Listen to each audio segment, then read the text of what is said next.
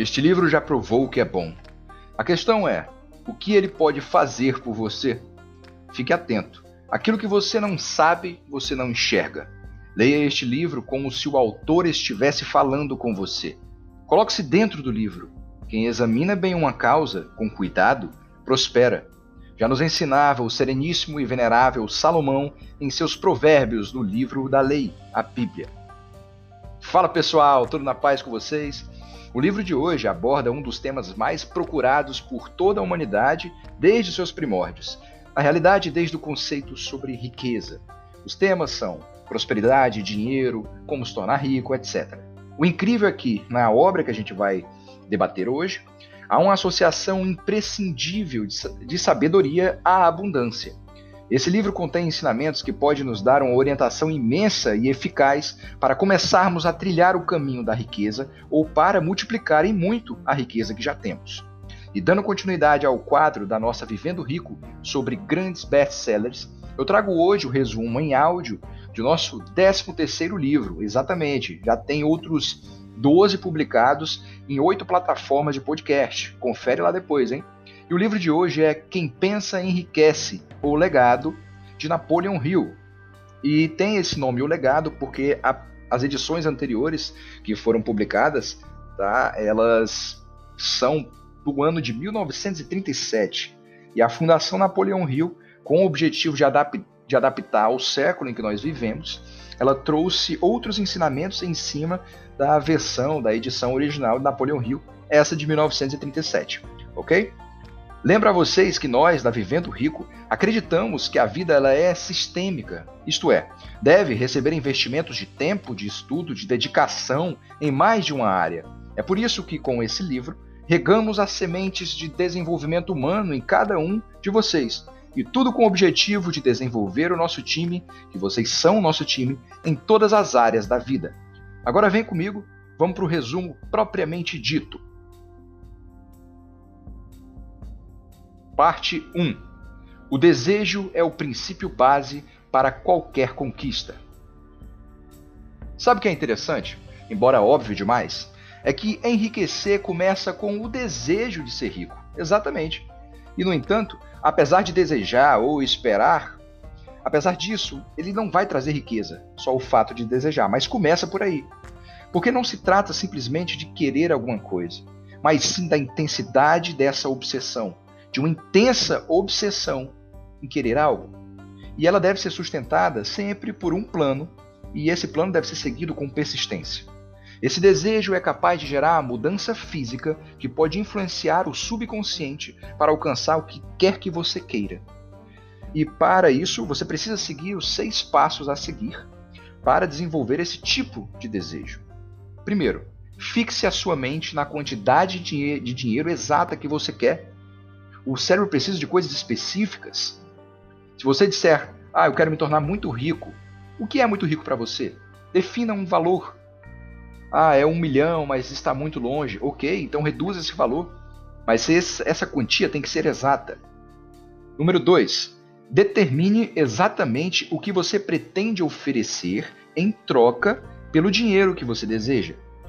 Até onde você está disposto a ir para obter essa quantia exata. Número 3. Estabeleça uma data definitiva para quando você deseja ter esse dinheiro em posse.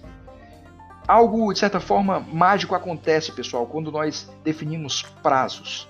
O cérebro, mesmo antes da gente pensar intensamente né, na, na meta em si, quando eu estabeleço um prazo, por exemplo, obter a quantia de 100 mil reais até 31 de dezembro de 2021. Se eu só lançar isso no inconsciente, para o meu inconsciente, o meu cérebro vai dar diversas sugestões. Pode ser que, se eu nunca mais voltar a pensar nessa meta, eu consiga gerar mais dinheiro, eu consiga acabar desenvolvendo algumas habilidades que me permitam controlar mais dinheiro, é porque foi lançado essa mensagem para o nosso nível subconsciente e inconsciente. E sempre que a gente lança alguma coisa, e daí a importância da gente estar sempre filtrando tudo que é tipo de conteúdo, e estar focando também naquilo que a gente quer, sempre que a gente lança ou comunica algo, o cérebro ele busca conexões em relação àquilo. Então, estabeleça uma data definitiva. Número 4. Crie um plano definitivo para alcançar o seu desejo e comece colocando esse plano em ação estando pronto ou não para isso. Pessoal, começa, inicia. Pode ser que durante a jornada você descubra o parceiro ideal, a parceira ideal, forme uma sociedade, tenha que superar alguns desafios, mas comece. Número 5. Escreva uma declaração concisa sobre quanto dinheiro que você pretende adquirir, a data limite para conquistá-lo, o que você pretende dar em troca pelo dinheiro e uma descrição detalhada do seu plano. Número 6. Leia essa declaração que você escreveu ali no número 5 em voz alta duas vezes por dia, de manhã e à noite, e imagine como será quando você tiver esse dinheiro. Nessa dica do Napoleão Hill, pessoal, a gente encontra alguns conceitos desenvolvidos quase que um século depois dentro do coaching, que é a visão positiva de futuro. E antes mesmo, do coach dentro da programação neurolinguística, que estabelece o que a gente chama de ponte para o futuro. A partir do momento que você foca no resultado que você quer, se concentra o momento, fecha os olhos e imagina os detalhes daquilo acontecendo, no nosso livro aqui no caso, por exemplo. Imagine você checando a sua conta bancária e vendo lá R$ 1.327.592,17 aquilo na sua conta ou em forma de patrimônio, distribuído em investimentos, enfim. Imagine cada detalhe disso na data limite que você estabeleceu. O que, que você sente imaginando isso? Quais cenas aparecem na sua mente? Quais sons você escuta? Você está com alguém? Imagine, deixe seu cérebro realmente fertilizar essa imaginação. Lembrando que eu sempre falo nos podcasts, o nosso cérebro não distingue o que é real do que é imaginário. Então, sempre que a gente trabalha com esse conceito de visão do futuro, de imaginar como é que vai ser, para o nosso cérebro está acontecendo. E existe outro fundamento cerebral que é a gente sempre busca a coerência e a congruência em tudo que fazemos. Então, se eu, com frequência, como diz aqui no número 6, duas vezes por dia, estou declarando a minha quantia exata, no tempo exato, o meu cérebro vai buscar ser congruente com isso. E pouco a pouco você vai começar a ter mais vontade de se disciplinar quanto aos seus gastos, mais vontade de ler livros sobre finanças, de se abrir a novas parcerias. Ou seja, o seu cérebro vai lhe condicionar para que você atinja aquela visão de futuro. Espero que tenha entendido isso aí. E lembre-se, não há limitações para nossa mente, exceto aquelas que a gente chega e fala: Ó, oh, isso aqui é um limite para mim. Aí o cérebro vai obedecer. Parte 2 a fé é a certeza das coisas que se esperam e a firme convicção dos fatos que não se veem. A fé, junto com os nossos pensamentos, estimulam o subconsciente a transformar o desejo em realidade. Para agir, o subconsciente precisa acreditar que alguma coisa é possível. A fé pode ser definida como um estado da mente que pode ser induzido ou criado por afirmações e instruções repetidas para o subconsciente, através dos princípios da autossugestão. Em outras palavras, repetir afirmações positivas para o seu subconsciente é o método mais eficiente para desenvolver a sua fé. É através desse exercício que você consegue convencê-lo a transformar o seu desejo em prática. E aí tem um parênteses também para a questão da lei da atração. Quem já leu um pouco sobre lei da atração é muito útil também para combinar com o que a gente está vendo no podcast de hoje. Beleza, pessoal? Lembre-se de que o subconsciente vai transformar os seus pensamentos positivos ou negativos em atitudes físicas. Cada pessoa é um resultado de seus pensamentos dominantes. E aí cabe o questionamento: quais pensamentos têm predominados na tua vida hoje? São otimistas ou são pessimistas por causa, por causa do período em que vivemos? Apesar de tudo, desse período em que vivemos, eles são esperançosos? Você vai ser o resultado deles. Então, se você quer ter sucesso, faça um esforço consciente para ter pensamentos positivos e eliminar todos os pensamentos negativos. Sempre que você puder. Lembre-se, é um esforço consciente. É o pensamento ruim, negativo vindo e você falando: caramba, cala a boca. Eu vou fazer, eu vou enxergar uma oportunidade em todo esse caos que está acontecendo. Porque se tem pessoas prosperando, se tem empresas batendo metas que não batiam nem antes da pandemia, por exemplo, eu vou chegar próximo a isso. Uma escolha consciente influencia seu subconsciente, e ele é responsável por transformar os resultados que você quer no mundo exterior. A maneira mais fácil de gerar pensamentos positivos de uma maneira consistente para enganar o seu subconsciente e alcançar aquilo que você quer é se tornar autoconfiante.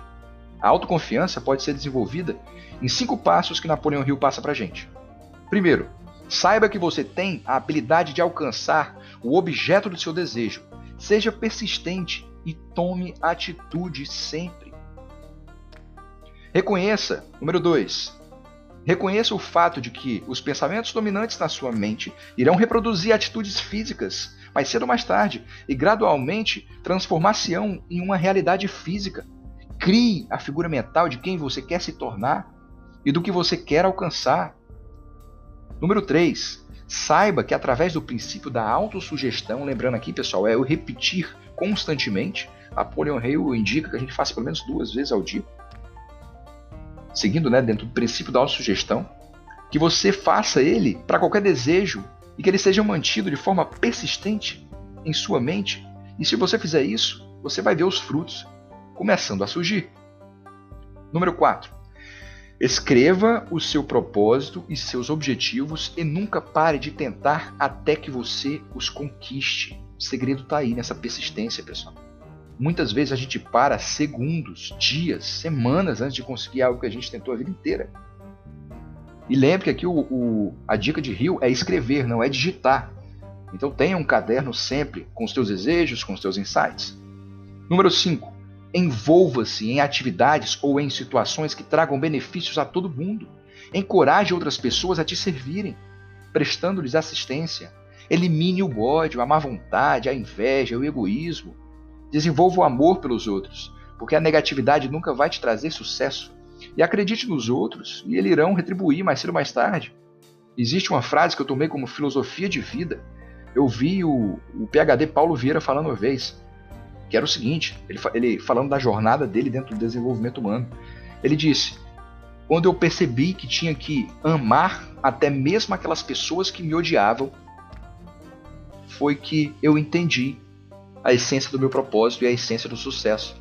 Quando você toma essa decisão, pessoal, ninguém que te odeia, que tem inveja de ti, tem mais efeito sobre você, porque você ama, apesar do que ele tem demonstrado ser. Parte 3. Autossugestão. O terceiro passo à riqueza. A autossugestão é o ato de se comunicar com você mesmo, usando o seu consciente, com o propósito de influenciar seu subconsciente. Em outras palavras, a autossugestão pode ser definida como a sugestão de pensamentos enviados através do consciente para o subconsciente. Como seres humanos, podemos exercer controle completo sobre o que chega ao nosso subconsciente, mas a maioria das pessoas raramente exerce esse controle, até porque nos, não nos ensinam a fazer isso, né? E exercer esse controle requer atenção consciente e uma mistura de emoção, fé e crença naquilo que você fala para você mesmo.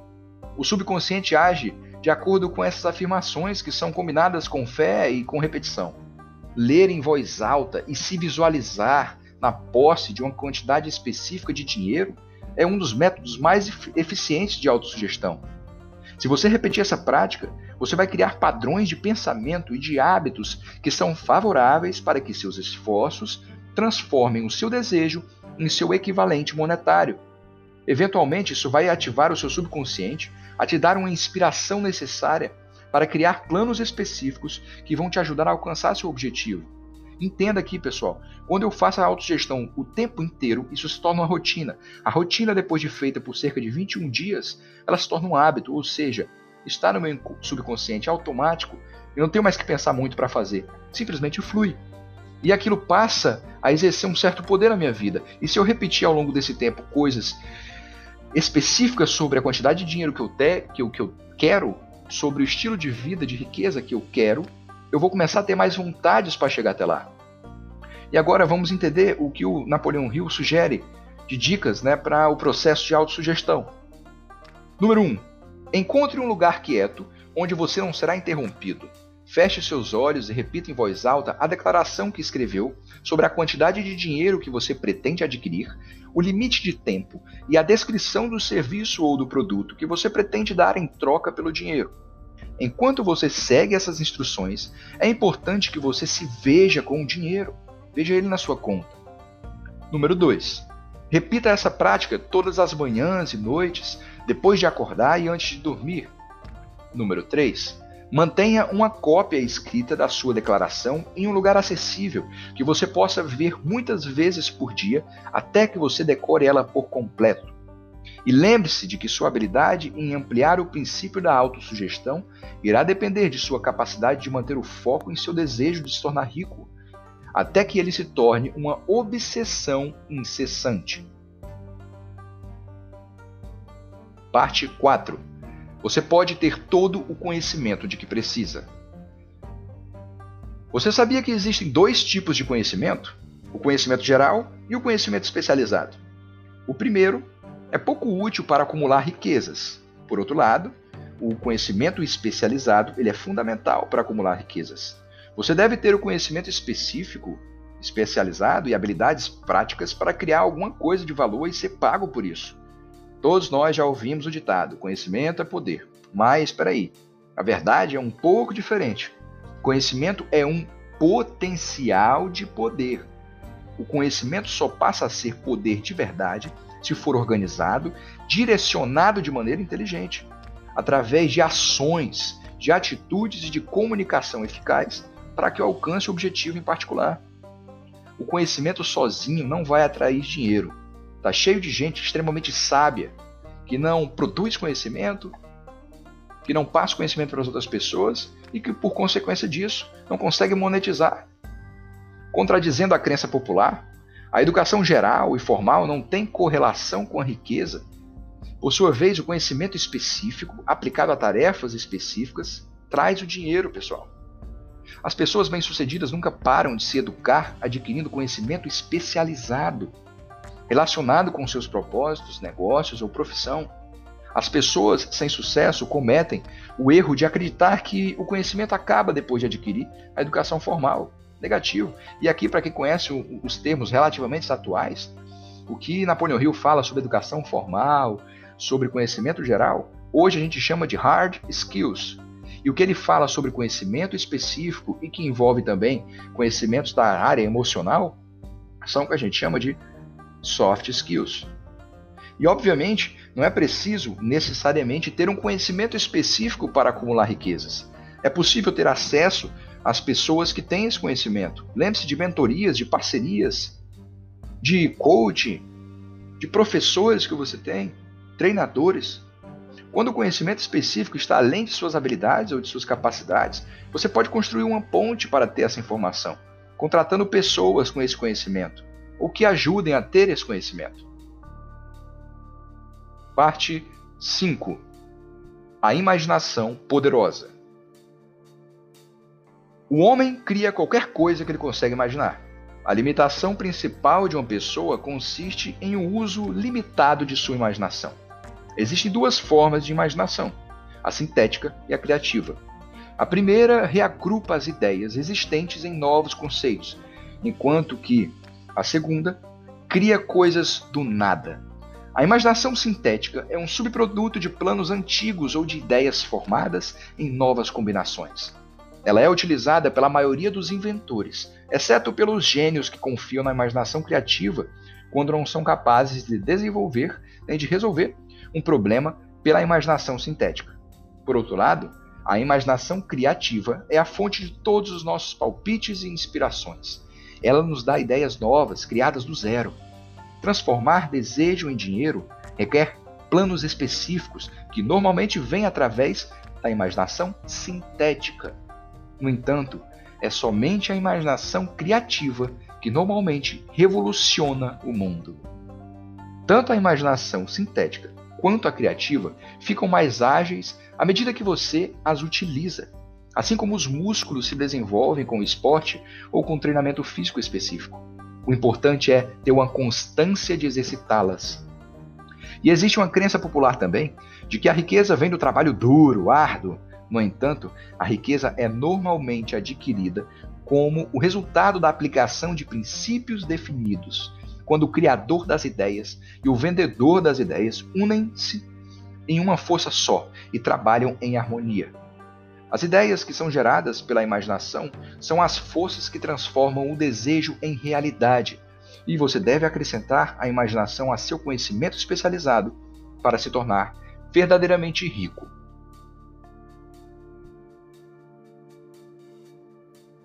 Parte 6. A cristalização do desejo em ação. O sexto passo para alcançar a riqueza depende de uma aliança com um grupo de pessoas para prosseguir com os seus planos. Você precisa participar de um grupo mastermind. Planos infalíveis são essenciais para a criação de riquezas, e só as habilidades e imaginações de muitos indivíduos vão permitir o desenvolvimento de planos quase que perfeitos. Existem atitudes que você deve tomar para construir esse grupo e dar vida aos seus planos. Número 1. Um, Alie-se a quantas pessoas precisar para a criação e a implementação de seu plano ou de seus planos para acumular dinheiro ou para atingir um objetivo específico de dinheiro. Número 2. Antes de formar seu time Mastermind, defina quais vantagens e benefícios você pode oferecer para os membros dessa sua equipe em troca de sua cooperação. Ninguém vai trabalhar sem algum tipo de recompensa. E aqui, pessoal, no número 2, cabe aquele conceito de ganha-ganha. É uma parceria que ela foi tão boa, os dois lados se beneficiaram mutuamente, ou com pequena diferença, que ela gera frutos para possíveis parcerias no futuro. Sistema ganha-ganha. Lembre-se disso. Número 3. Reúna-se com seu time pelo menos duas vezes por semana, até que você tenha aperfeiçoado seu plano para a acumulação de riquezas. Número 4. Mantenha a harmonia entre você e os outros membros do grupo. Para ter sucesso, você precisa ter planos que são infalíveis e bem desenhados. Além disso, nenhuma pessoa tem habilidade, experiência, educação e conhecimento suficientes para garantir a acumulação de riquezas sozinha. Ninguém vai longe sozinho, pessoal. A cooperação, a camaradagem, o companheirismo é fundamental para níveis mais altos de riqueza. É normal que o seu primeiro plano falhe, tá? Então fica tranquilo. Você está conhecendo talvez essas técnicas hoje, Entretanto, é importante que você continue tentando até encontrar um plano que funcione. A maioria das pessoas falha não porque ela não tem capacidade, mas porque ela desiste muito cedo. Parte 7. Líder ou seguidor? Existem dois tipos de pessoa no mundo: os líderes e os seguidores. Você precisa decidir qual deles você quer se tornar, porque a diferença, a diferença é imensa, parceiro. Os seguidores não devem esperar alcançar o nível de compensação de um líder. Ser um seguidor não é uma desgraça, mas não é nenhuma vantagem também. Muitos grandes líderes começam como seguidores. Eles têm mentores, mas são seguidores inteligentes. Eles adquirem conhecimento de seus mentores e se tornam líderes. Os principais atributos da liderança são coragem inabalável, autocontrole, senso de justiça, determinação, planos e direções definidas, simpatia, atenção aos detalhes, responsabilidade e cooperação com grupos. Existem duas abordagens principais de liderança: por cooperação ou pela autoridade. A liderança baseada na cooperação é mais eficiente. Aqueles que são propensos a utilizar a liderança pela força devem utilizar um método baseado no consentimento cooperativo, ou então perderão apoio e respeito de seus subordinados. As maiores causas de fracasso na liderança são inabilidade de lidar com detalhes, falta de vontade e de força de vontade para alcançar o objetivo, expectativas de remuneração pelo que sabem e não pelo que fazem, medo da competição com os subordinados, falta de imaginação, egoísmo, intemperança, falta de lealdade, arrogância, preocupação com cargos, com cargos e títulos.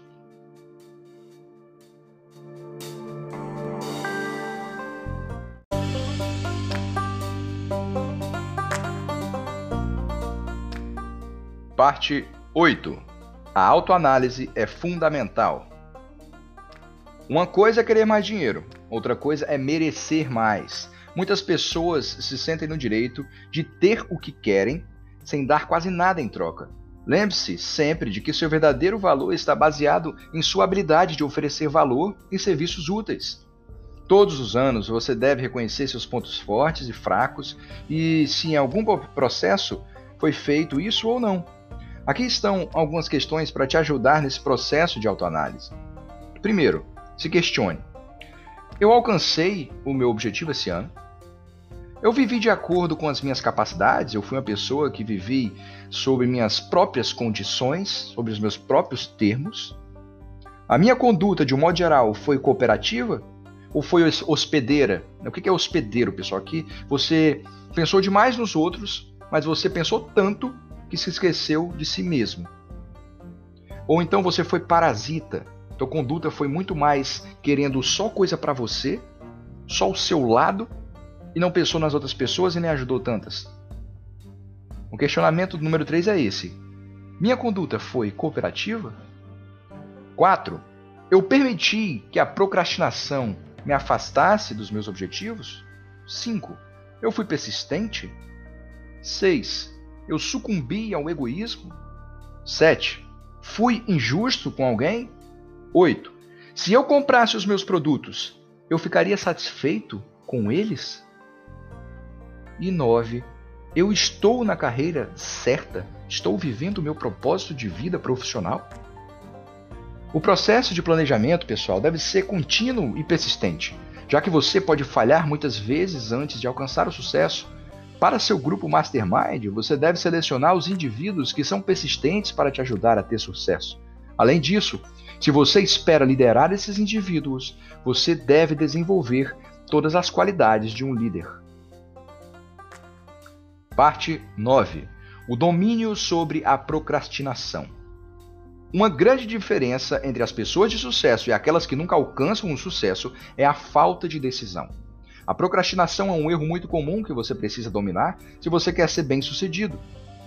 Sem exceção, todas as pessoas bem-sucedidas têm a tendência de tomar as decisões rapidamente, de mudá-las lentamente quando necessário. As pessoas que tomam decisões imediatamente e com confiança sabem o que querem e normalmente conseguem.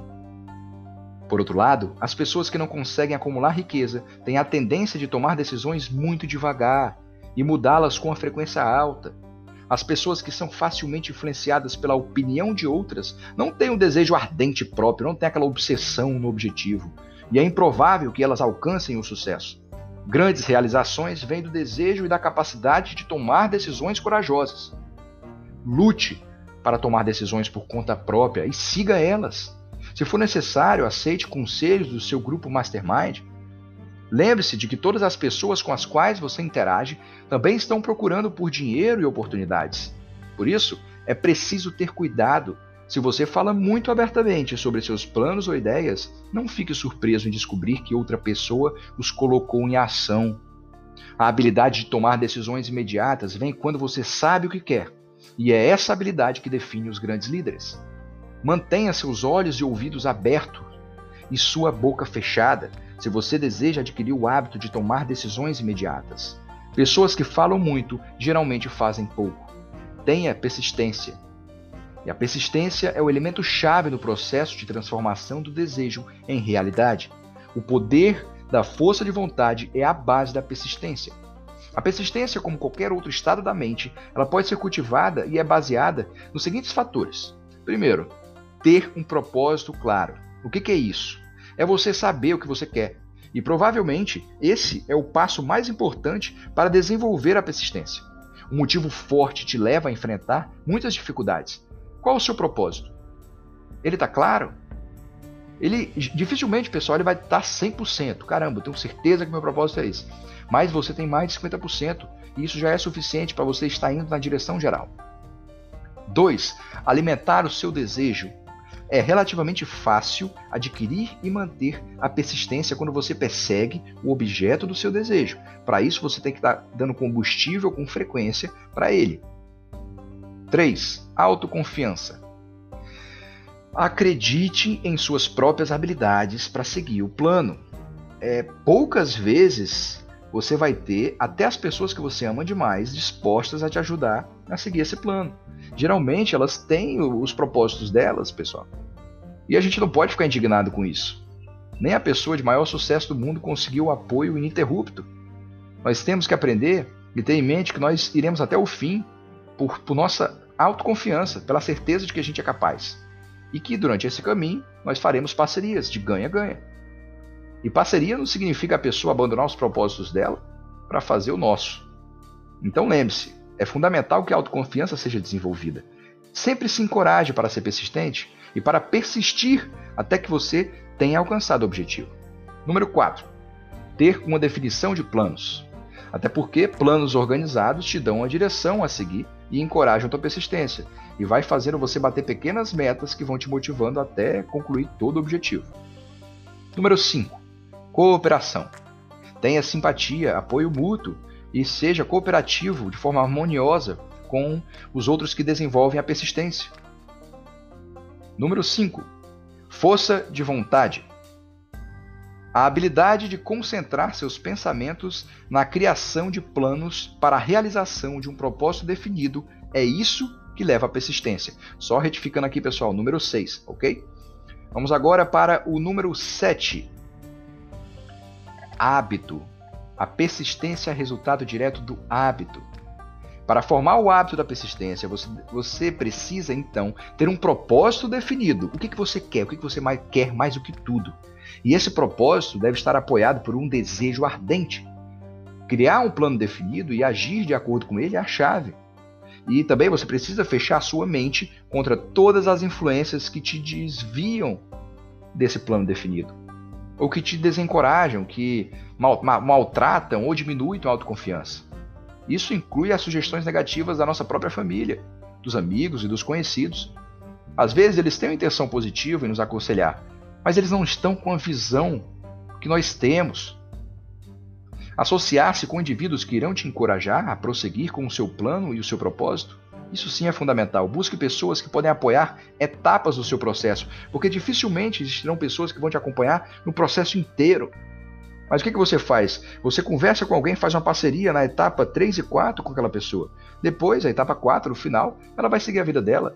Aí você procura outras pessoas na etapa 5 e assim você segue. Não sei se vocês perceberam a queda de chave aí, mas talvez o segredo também esteja nisso.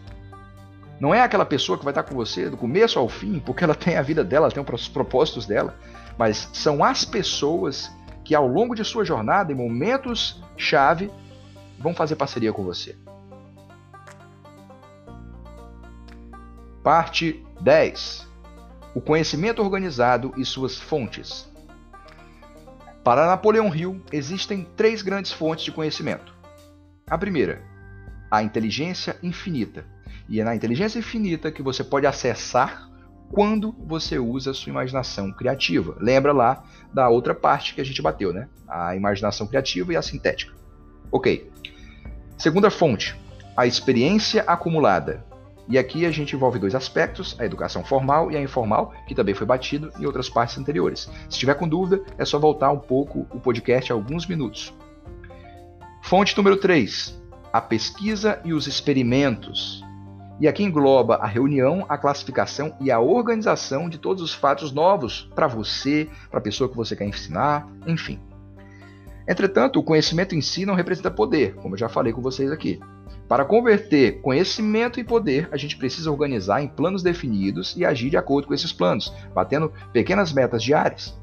O esforço organizado é principalmente produzido através da organização harmoniosa e os esforços, os esforços de duas ou mais pessoas, em busca do quê? De um objetivo em comum definido. E lembra que quando eu falo objetivo comum a essas duas pessoas, né, eu aqui já tenho o conceito de quê? De mastermind vem à tona. E vem outro conceito também, que o meu objetivo ele deve ser não apenas um objetivo, ah, ah, não algo que eu quero, quero muito. Não simplesmente assim, mas deve ser uma obsessão. Parte 11. Sexo, carisma e criatividade. A mente humana responde aos estímulos através dos quais uma pessoa pode aumentar sua vibração de energia. O sexo é, com toda certeza, o desejo mais poderoso de todos os seres humanos. O desejo por contato sexual é tão forte que muitas pessoas correm o risco de destruir suas reputações apenas para transar. A transmutação sexual, o termo que Napoleão Hill traz nesse livro, né? ele diz que ela acontece quando a energia sexual está diretamente ligada às coisas de outras naturezas. Quando ela é estimulada, pode ser utilizada como uma força poderosa para o sucesso e para acumular riquezas. É claro que você precisa ter força de vontade, mas a recompensa vale o esforço. Poucas pessoas alcançam o sucesso antes dos 40 anos. O sucesso é normalmente alcançado entre os 40 e os 60, quando as pessoas aprenderam a transmutar suas energias sexuais de maneira apropriada. Óbvio que aqui tem um parênteses, né, pessoal, da condição física dessa idade mais avançada. Mais avançada não, meio termo, né? O desejo sexual é inato e não deve ser reprimido nem eliminado. No entanto, ele deve ser sempre canalizado para enriquecer o corpo, a mente e o espírito de uma pessoa. A emoção do sexo só é uma virtude se ele for utilizado com sabedoria. Do contrário, pode ser mal utilizado de tal maneira que vai depreciar o corpo e a mente e também o espírito. Os seres humanos são as únicas criaturas a violar as leis sexuais da natureza. Enquanto todos os outros animais fazem sexo com moderação, o homem procura o sexo quase que o tempo todo. Vocês devem conhecer pessoas assim, né? Atitudes imprudentes na vida sexual podem ser tão danosas quanto drogas pesadas ou quanto alcoolismo. A genialidade pode ser alcançada quando você combina e canaliza o sexo, o amor e o romance. Essas três, pode-se dizer, emoções, trabalhando em conjunta harmonia, são capazes de levar as pessoas a caminhos incríveis. Parte 12. O elemento que conecta tudo. O subconsciente age primeiro nos seus desejos, que foram misturados com a fé e com a emoção. Ele não fica ocioso.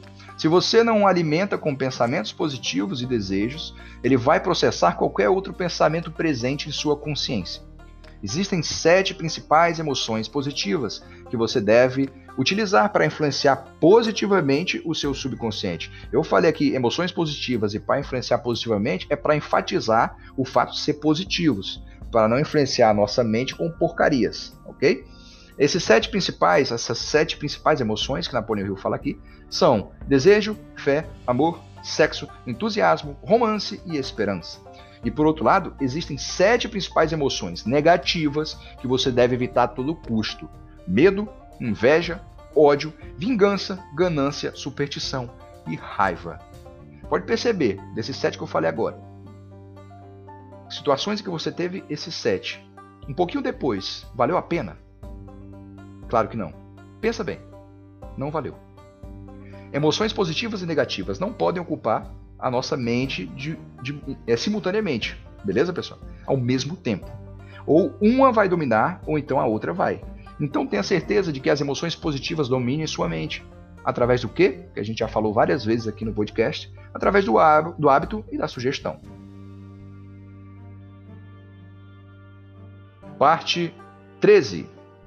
Palpites e lampejos da intuição. O cérebro humano é uma estação de transmissão e recebimento para a vibração de pensamentos. Quando estimulado, o cérebro se torna muito mais receptivo às vibrações de pensamento. Esse processo de estimulação começa com o desejo e com a emoção. Através das fortes emoções, as vibrações de pensamento podem aumentar. Quando se trata de intensidade, a energia sexual está no topo da lista das emoções humanas. O cérebro que foi estimulado pelo desejo sexual vibra a uma taxa muito mais alta do que quando não existe desejo sexual. Você pode fazer três coisas para operar sua estação de transmissão mental. Primeira, utilizar a imaginação criativa. Utilizar, segunda, utilizar a autossugestão. E terceira, utilizar o poder do seu subconsciente. O subconsciente age como receptor, enquanto a imaginação e o processo de autossugestão agem como o transmissor. Entenderam aí o esquema, né, pessoal? Se vocês quiserem, basta me pedir que eu tenho esse esquema desenhado, bem estruturado, que me ajudou a entender muito mais. Os métodos de aplicação desses três princípios já foram discutidos. É só voltar um pouco aí ao nosso podcast, vocês já vão revisar esses conceitos. Mas o processo começa sempre com desejo. Parte 14 a porta para o templo da sabedoria. O sexto sentido é a parte do subconsciente chamada de imaginação criativa, o que a galera chama de sexto sentido. Napoleão Hill define como imaginação criativa. E através dele, você é notificado sobre oportunidades a tempo de agarrá-las e avisado sobre perigos a tempos de evitá-los. É também aquilo que chamamos de intuição. O autor descreve um exercício mental que leva ainda mais longe o conceito de visualização. Presta atenção. Antes de dormir, o autor sugere que feche os olhos e que interajamos que fechemos os olhos e que interajamos com um conselho imaginário de assessores. E essa ferramenta é fantástica, pessoal. É muito útil de verdade. E no caso do autor, do Napoleão Hill, esse conselho imaginário era composto por pessoas como Edison, Lincoln, Ford, Emerson, Napoleão, Isaac Newton, Darwin, Sócrates e Carnegie. Ele selecionou cada homem com características específicas que ele mesmo gostaria de ter. E ele age, durante essa imaginação, como se fosse o presidente desse conselho imaginário. E essa prática é o melhor caminho para chegar ao seu sexto sentido, já que ela alimenta seu subconsciente com as características particulares que você deseja simular. Se quiser também saber mais detalhes sobre como utilizar essa ferramenta, basta me contatar, eu explico para você na hora. Parte 15. Os seis fantasmas do medo. Quais deles estão no seu caminho? Segundo Napoleão Hill, e ele já fala desses medos básicos desde os primeiros livros dele, né? existem seis medos que todos nós enfrentamos em algum momento da vida, e um ou dois deles predominam. 1. Um, medo da pobreza. 2. Medo da crítica. 3. Medo das doenças. 4. Medo de perder alguém amado. 5. Medo de envelhecer. 6. O medo da morte. Você deve dominar todos os seis para se tornar rico. É, parece um desafio, mas não é tão difícil assim, ok?